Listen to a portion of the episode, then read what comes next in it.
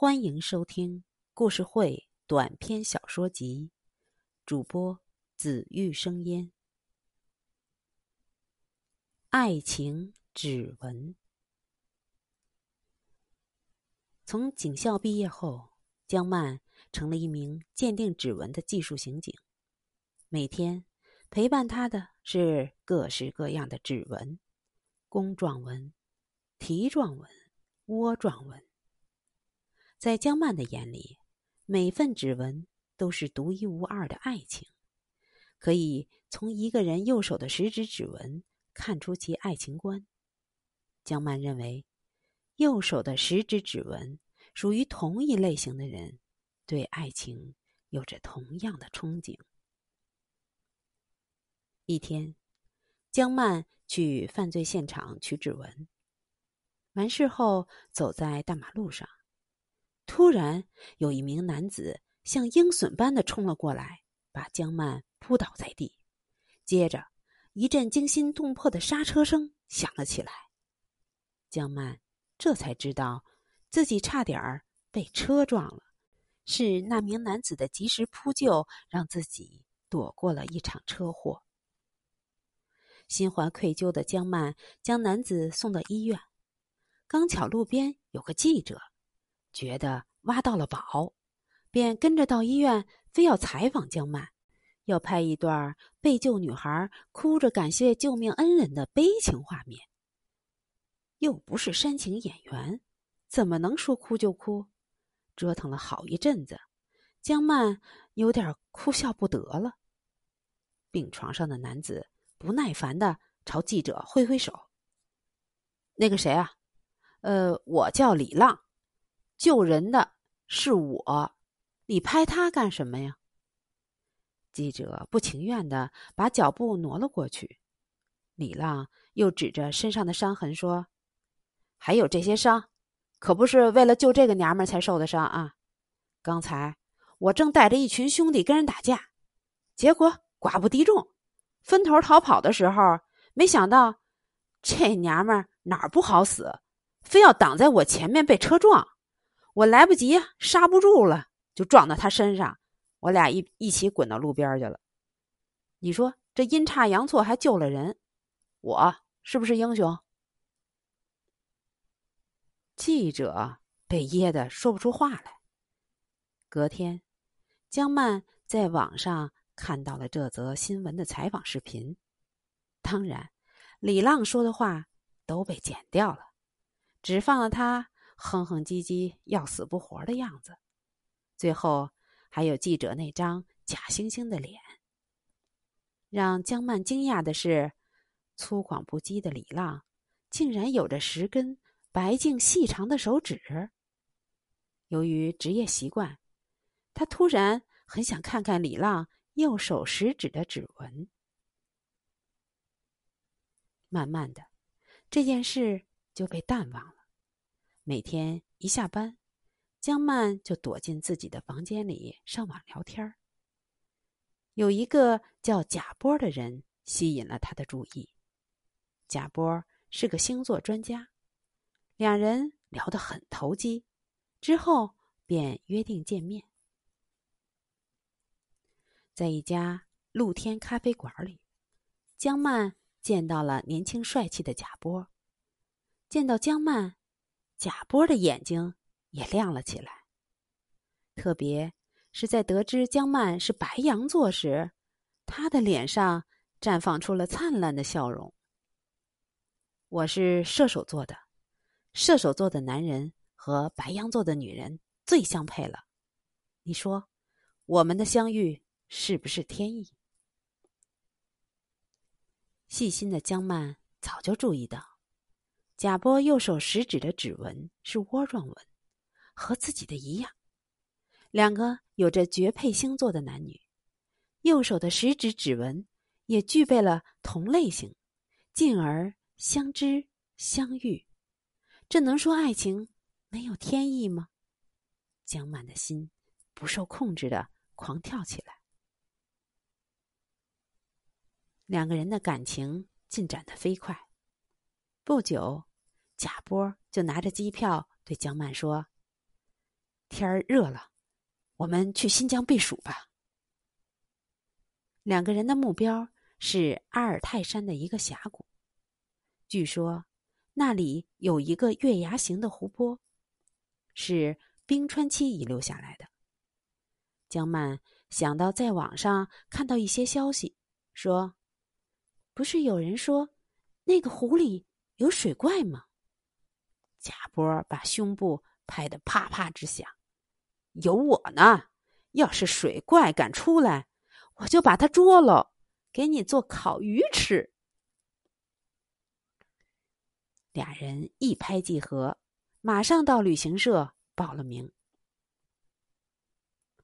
集合那天，江曼意外的遇到了李浪，他也报了名，两个人打了招呼，就各自上了飞机。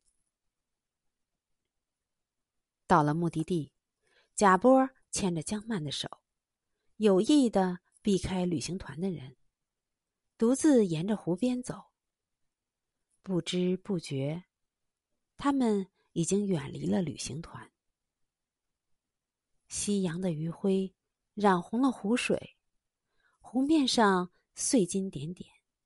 在这浪漫的气氛中，贾波把江曼拉到了怀里。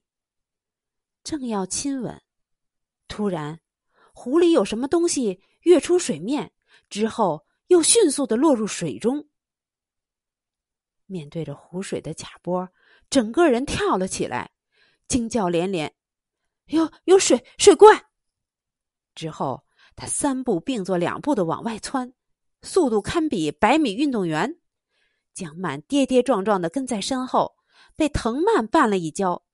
等他爬起来以后，已经不见了贾波的身影。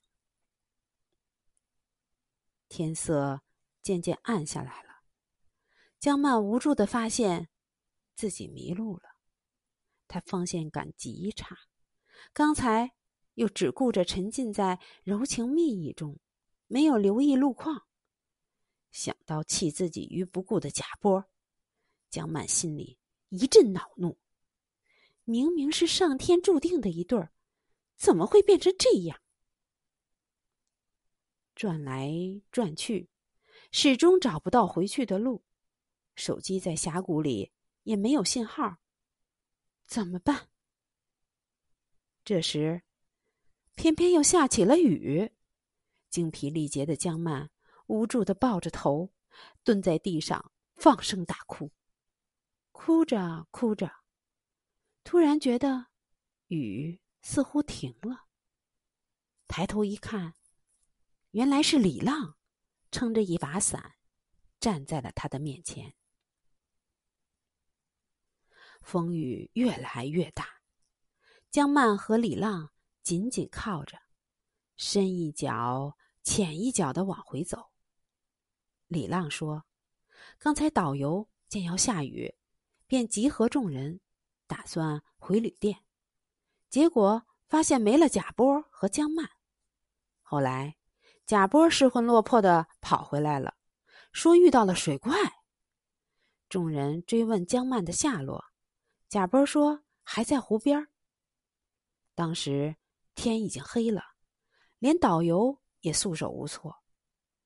那么大的一个湖，要找个人谈何容易？如果让众人。分开去找，万一有谁再出意外，不是得不偿失吗？于是，李浪自告奋勇，拿把伞就出来找江曼了。找了很久也找不见人，后来听到了江曼的哭声，才循声找了过来。原本一个多小时的路程，两个人相扶着。走了差不多三个钟头，劫后余生的他们聊了很多，也向对方敞开了心扉。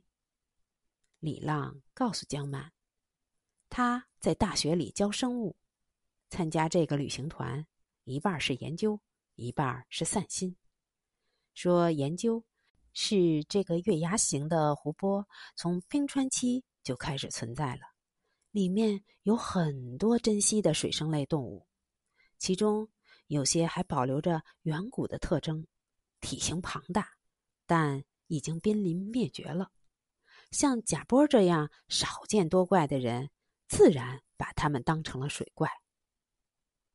说散心，是因为交过一个女朋友，在酒吧跑场唱歌的。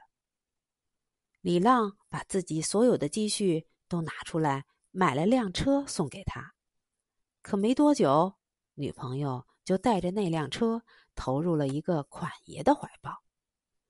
那天在路上，悲愤交加的李浪本来是要等女朋友开车经过时。奋不顾身的朝他车上撞去，打算同归于尽。没想到女朋友的车还没到，却看到另一辆车朝着失神的江曼冲去，他来不及多想，便下意识的扑了过去。女朋友的事自然也就耽搁了。江曼觉得奇怪，那在医院里，你为什么要跟记者说那些话？